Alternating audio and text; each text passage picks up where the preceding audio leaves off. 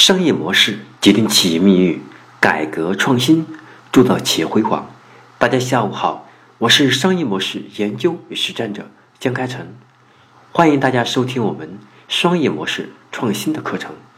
我们每周三和周五下午五点半准时更新，每次更新一讲，C 片学习，时刻成长。下班路上，我们一路相随，让您不再孤单。今天。我想给大家分享的是我们商业模式创新课程的第八十二讲：商业模式之长尾模式。那我们强调的商业模式对企业为什么是说决定命运？因为一个企业在发展的历程当中，一定是根据不同时刻和不同阶段企业所拥有的资源和外界可借用资源，以及企业的人才结构。还有企业的产品未来的发展方向以及战略，来不断优化调整。因此，商业模式它永远在永远在企业当中，它处于一种动态的，需要不断优化，而只是我们的地基不会轻易去变化。那这个地基是什么？那就是我们企业的愿景，我们企业的使命。而这个商业模式，它决定我们企业的命运，是因为在企业不同的阶段，我们不能仅仅使用过去。成功的方法，把过去成功的经验和我们由于资源、由于我们的优势、暂时性获利而变成永久性延续，这会出现很大的问题。因此，我们在研究商业模式，一定是不断研究商业模式的各种模式，最终看看我们企业什么阶段需要用什么样的模式，进而不断调整。那今天要讲的是长尾模式。那商业模式这个长尾模式呢，是由克里斯他提出来的。那当时呢，他在提出这个概念的时候，他更多提出来的是描述媒体行业从面向大量用户销售少量拳头产品，再到庞销售庞大数量的利基产品的转变。虽然每种利基产品相对而言产生的利润或者是销售额很小，但是呢。利基产品总的销售额可以与传统面向大量用户、少量拳头产品的这种模式进行媲美。通过 B to C 实现大规模的个性化定制，而核心则是多款少量。所以我们说，长尾模式的核心是要低库存和强大的平台做支撑，并使得利基的产品对于用户的需求来说更加容易获得。那这是我们讲的。我们商业模式的长尾这种模式，它的核心是多款少量。那具体什么意思？是根据我们企业的不同用户群体和我们不同阶段的优势，以及现在不同时刻的流行要素，而打造不同的爆款产品出来。让爆款产品虽然说它的生命周期有限，虽然说爆款它是需要集中很多的资源才能打磨出来，但是这个资源一旦养大之后，它会给我们形成一种爆破式的发展，因而可以养活其他的子品牌或者其他的产品线。因此，我们强调的是，那这个时候我们容易想到的是过去蓝海战略，它是不一样的。那这里呢，我先不跳到蓝海，到稍后才会用把长尾理论、长尾模式和蓝海战略形成一个一个对比，让大家不要混淆一团。OK，那继续来讲。我们商业模式的这种长尾模式，其实这种长尾模式呢，大家应该见过，而且应该接触过，只是过去可能很少人用它来进行总结而已。因此，我们说长尾理论的基本原理是聚沙成塔，来创造市场规模。那长尾的价值，它重构的是满足个性化需求。通过创意和网络，提供一些更有价值的内容、更个性化的东西，来得到用户的认可，来激发用户的潜在需求，来开创一种与传统面向大众化的市场不一样的小众市场、个性化的商业这种模式。因此，在这里呢，我们应该。和传统的行业应该形成一个明显的对比。那么，传统的行业我们所看到的规模效益，是我都比较知根知底，都很了解的。因为规模大就意味着成本小。从理论上来讲呢，是这样的。但是这样不利于我们市场开发，因为消费者他要的是个性化的服务。因此，长尾理论给我们创造的是，让我们通过用户个性化的需求，把它变成个性化的量产，而不是规模化的量产的方式，来重新打开新的局面。那我们今天所看到的有很多服装，他们只做紫色的、红色的、蓝色的。那有人说，这样就限制了我们企业的发展，就意味着我们的销量会小，因为毕竟喜欢蓝色、喜欢紫色的这种服装的或者箱包的人，他相对不多，他没有像过去那样的按照款式来分。哎，我们不同的衣服、不同的款式，啊，我们的颜色有很多种。可以让任何一个需要不同颜色的人在里面找到适合他那种颜色，这样会给我们企业带来巨大的库存压力。因此，长尾商业模式就来解决我们过去巨大库存、让企业生存压力很大的这种现状。就像过去淘宝一样，淘宝之所以能得到如此快速的发展，也是因为中国面临着吃库存的压力，而大家为了吃库存。宁可让自己的产品比自己的生产成本还要低的销售价格的方式，把它倾销出去，目的是能够让企业有流动资金来支持下一步的发展。那反过来，我们再对比来看长尾模式，而长尾模式就是把我们的库存压力降到最小，根据客客户的个性化的需求来是出来是出发点，去重新塑造新的小众市场。所以，我们说过去的小而美，强调的是我们在一个点上去爆发，或者是在一个细分领域当中，这是一个小的凸显。而今天我们所说的小而美，是更多的是这个小是基于用户一种小点的刚需，来创造一种蓝海的这种思路去做。但这个我们把它要和蓝海战略要区分开，是根据用户个性化的需求，是重新开发一批。是重新满足用户需求这样的产品，能够通过我们价值塑造，或者通过服务的方式，也能够让产品的服务形态有所变化。因此，从本质上来讲，它并没有改变弱肉强食的市场规则。因此，我们说长尾市场这种激活以后，那么长尾理论、长尾商业模式，那么他们就标志着新的市场机会和交换方式的这种变化。因此，对以往的需求方规模经济的拓展，因此重新进行了改革。为了以防大家把长尾商业模式和蓝尾战略混淆一团，我在这里给大家简单补充一下什么是蓝海战略。那么，蓝海战略这个蓝海，它代表是当前尚不存在的这种蕴含巨大的利益或者巨大的利润。高速增长机会的新兴市场，也就是未知的市场空间需要挖掘。那它的基本原理是价值创新，通过创造市场规模，通过创造市场价值，通过重新塑造市场规则，来挖掘传统市场边界之外的潜在需求，从而提供个性化的产品和服务。而长尾商业模式，它并没有去。改变用户的需求，也并没有去改变我们过去的产品结构，而仅仅是通过我们的产品和用户需求的新的匹配方式，是满足用户的一种潜在的需求点，通过一种产品的方式或者服务价值的方式的改变，而满足用户另外一种潜在的需求而已。因此，我们并没有去开创一个新的蓝海，而我们仅仅是通过蓝海。的思路，通过我们的长尾理论，是重新满足用户的需求而已。好，所以大家不要混淆。那我们把它形成对比来讲，长尾商业模式和蓝海战略的它的对比，从理论上来讲，长尾它是积沙成塔，而蓝海战略它是价值创新。从我们的理论基础来讲呢，长尾理论讲求的是范围一种范围经济的理论。而从蓝海战略的角度来看，它是企业家创新理论。如果再从战略的角度来看呢，那么长尾商业模式它更加注重的是创造市场规模，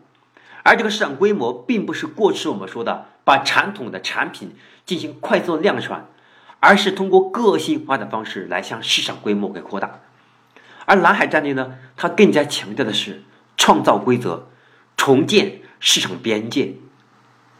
如果再从客户的角度来讲，长尾商业模式强调的是提供个性化的需求，而蓝海则是超越现有需求的边界。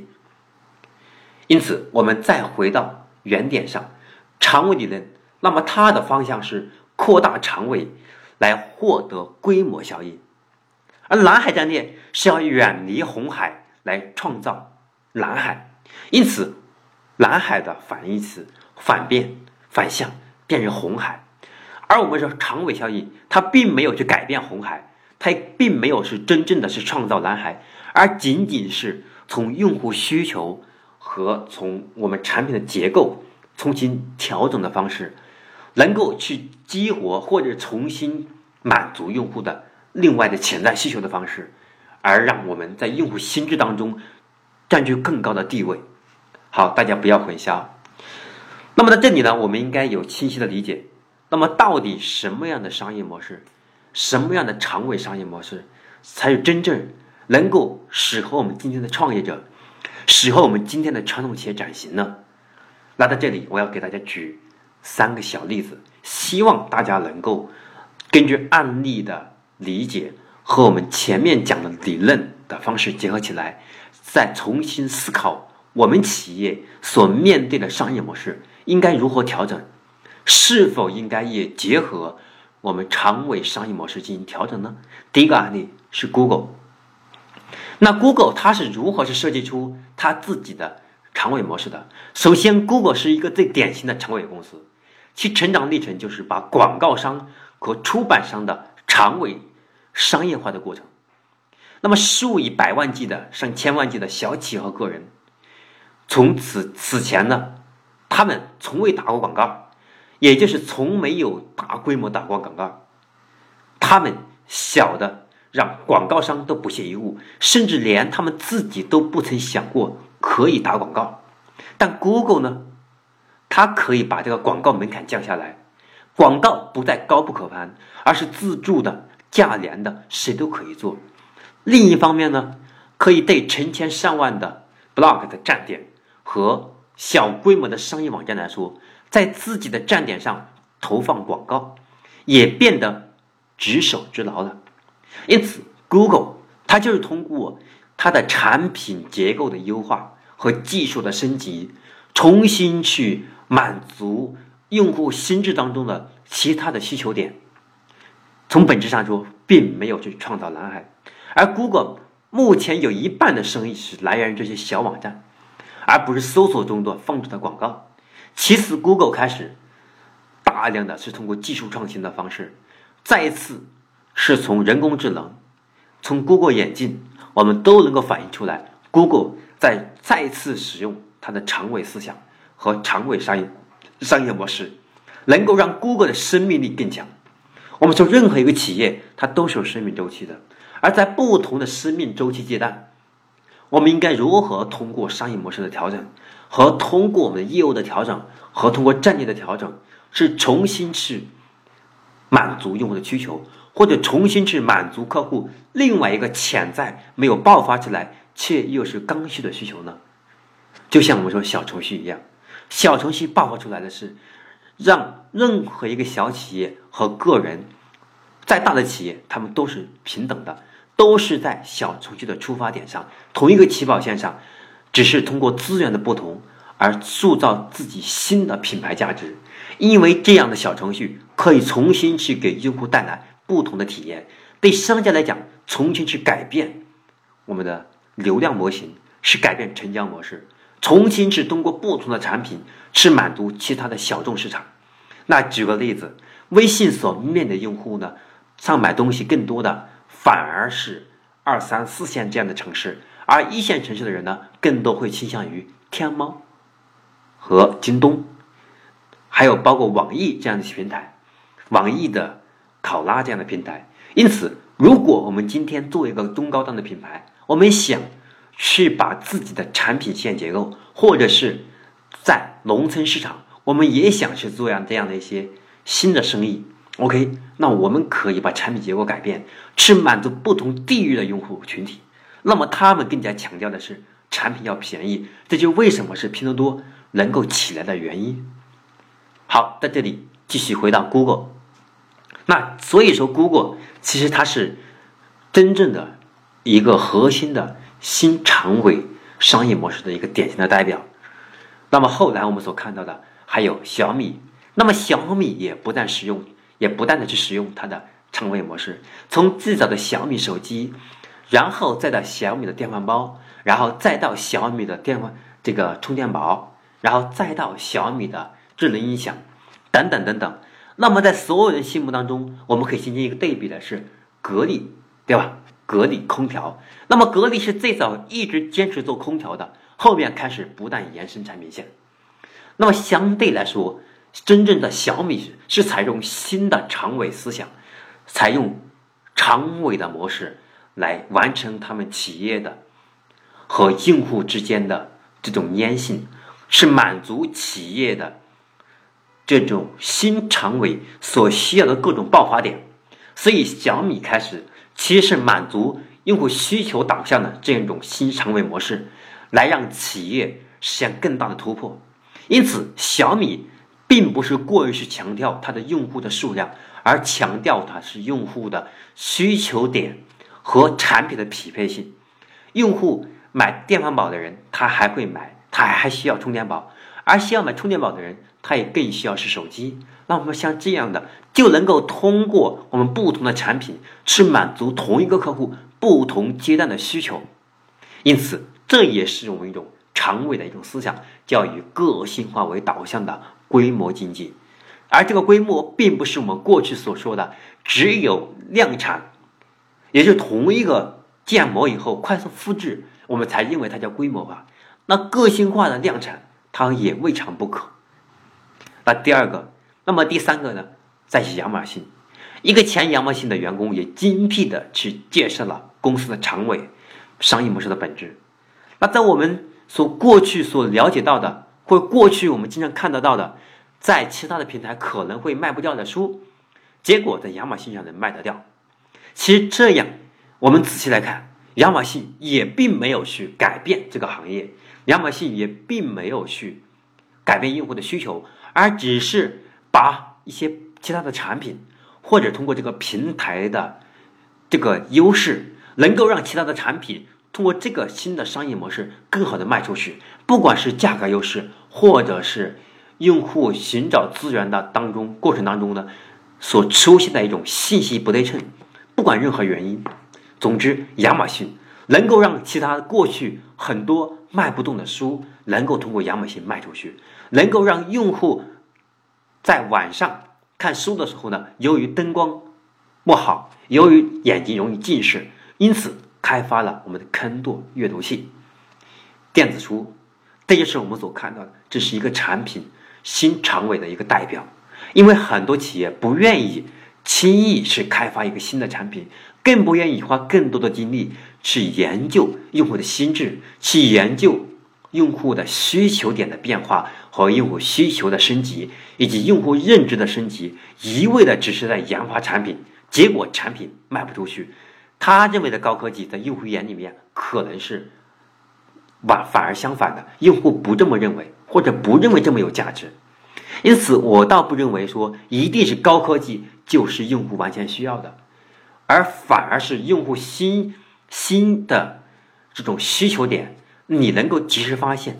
并且满足了，他就会跟着你走。因此，也会出现了很多为什么传统的企业在转型的时候容易失败。在这里面，我们以后还会提到的，我们同一个品牌是否适合一直这样的长尾商业模式下去？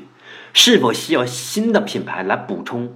来降低我们不同的个性化的服务和不同的个性化的产品在推向市场的过程当中呢？可能会出现有一招不慎而满盘皆输的可能呢？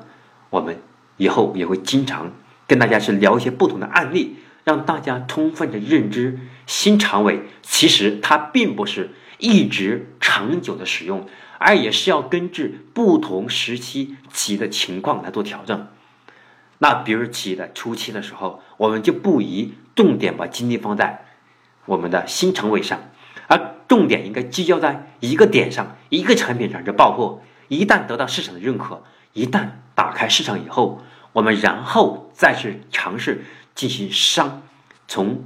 这个传统的一种思维模式，从我们过去的聚焦点上，重新把它优化到我们新长尾模式上来。好，这是我们讲的一些案例，希望大家能够通过这些简单的案例，从背后去和我们自己的企业进行对比，看看我们是不是适合使用，或者至少是我们企业现阶段适不适合用这样的新长尾商业模式，能够通过这样的方式来提升我们的竞争力，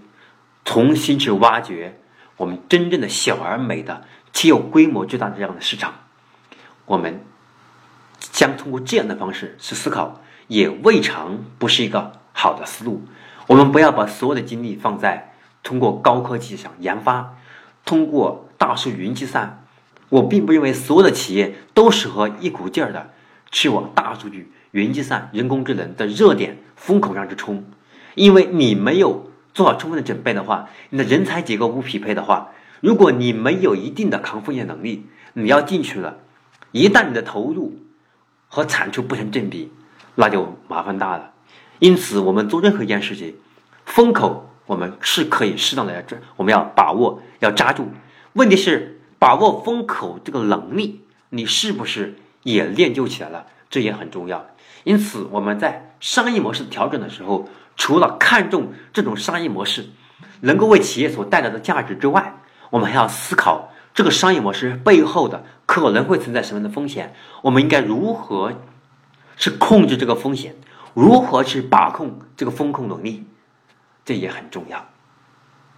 商业模式决定企业命运，改革创新铸造企业辉煌。我是商业模式研究与实战者江开成。我们今天的课程呢就到这里，我们每周三和周五下午五点半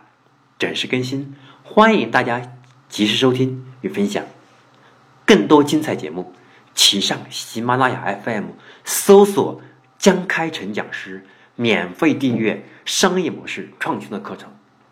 我将结合自己多年的互联网创业经验，以及整合知名企业资源，